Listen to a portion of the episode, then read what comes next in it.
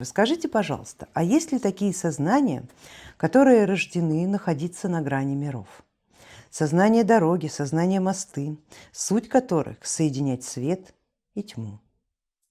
Сознания, которые не могут быть отнесены однозначно к какому-либо лагерю, ибо крайности для них смерть. Это люди-миротворцы, люди-проводники, люди, к которым тянет.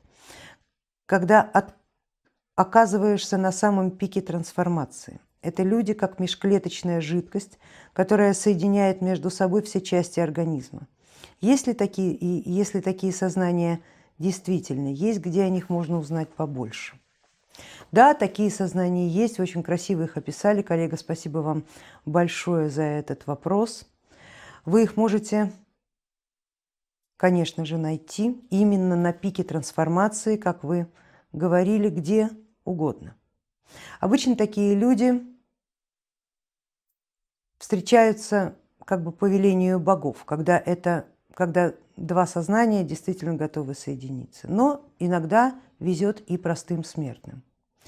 Эти люди, как двуликий Янус, смотрят, стоят на границе миров и смотрят в разные стороны.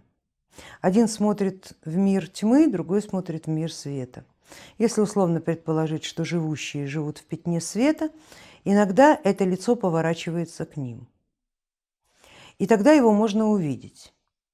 Он все равно пограничник, но увидеть его можно по тем эффектам, которые это лицо, стоящее на границе миров, производит в этом мире. Например, это писатели, которые решили повернуться не в тьму своим ликом, а в свет к людям. И отдали. Все, что они переживают, стоя на границе, отдали туда, внутрь светового пятна.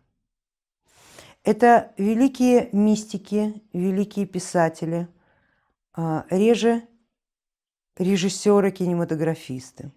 Это великие поэты, реже театральные режиссеры. Это великие пророки, реже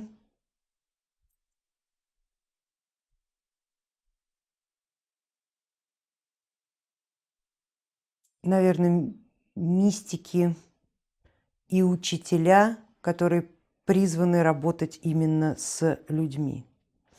Они рождаются иногда удивительные сумасшедшие, которых люди, живущие в световом пятне, как раз воспринимают как таких сумасшедших.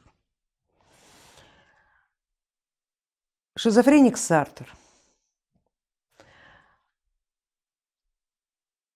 Португальский писатель по фамилии Сарамагу.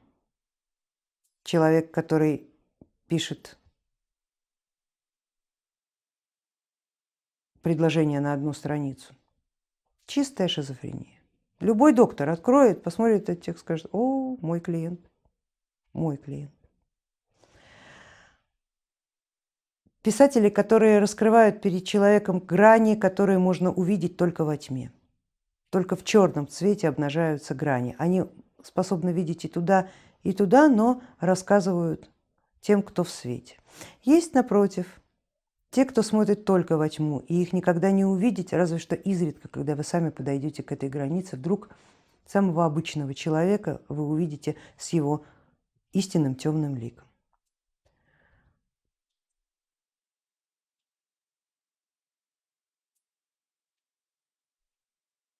Есть такие люди. Вы их обязательно найдете, если будете искать или если будете вдруг к этому готовы. Сама, сам мир магии подведет вас к этому человеку, чтобы вы вступили в нужный друг для друга резонанс.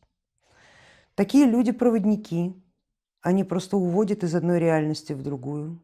И достаточно прочитать какую-то книгу, написанную таким мастером – закрыв последнюю страницу, ты понимаешь, что ты очутился сейчас совсем в другой реальности. Она пусть на немного, но отличается от той, в которой ты был до начала чтения или до начала контакта с этим человеком. Иногда переходы бывают весьма значительные, мир меняется кардинально, а бывает совсем не намного. Но тем не менее вектор времени течет уже совсем в другом направлении, а значит, что меняется и твоя судьба, потому что судьба напрямую связана с тем вектором времени, которым, которым реализуется эта программа судьбы. Есть такие люди. Их, их тоже можно назвать магами, но это маги, которые рождены, чтобы быть такими. Мы с вами много говорили о том, что это неверная, совсем неверная формулировка, что магом надо родиться, а те, тот, кто тому не повезло а, родиться магом, должен навсегда забыть об этом а, об этой стезе, но это не совсем так, но имеет отношение лишь только вот к таким проводникам, к таким двуликим а, персонам, коих всегда рождается один на миллион, а может быть даже еще и реже.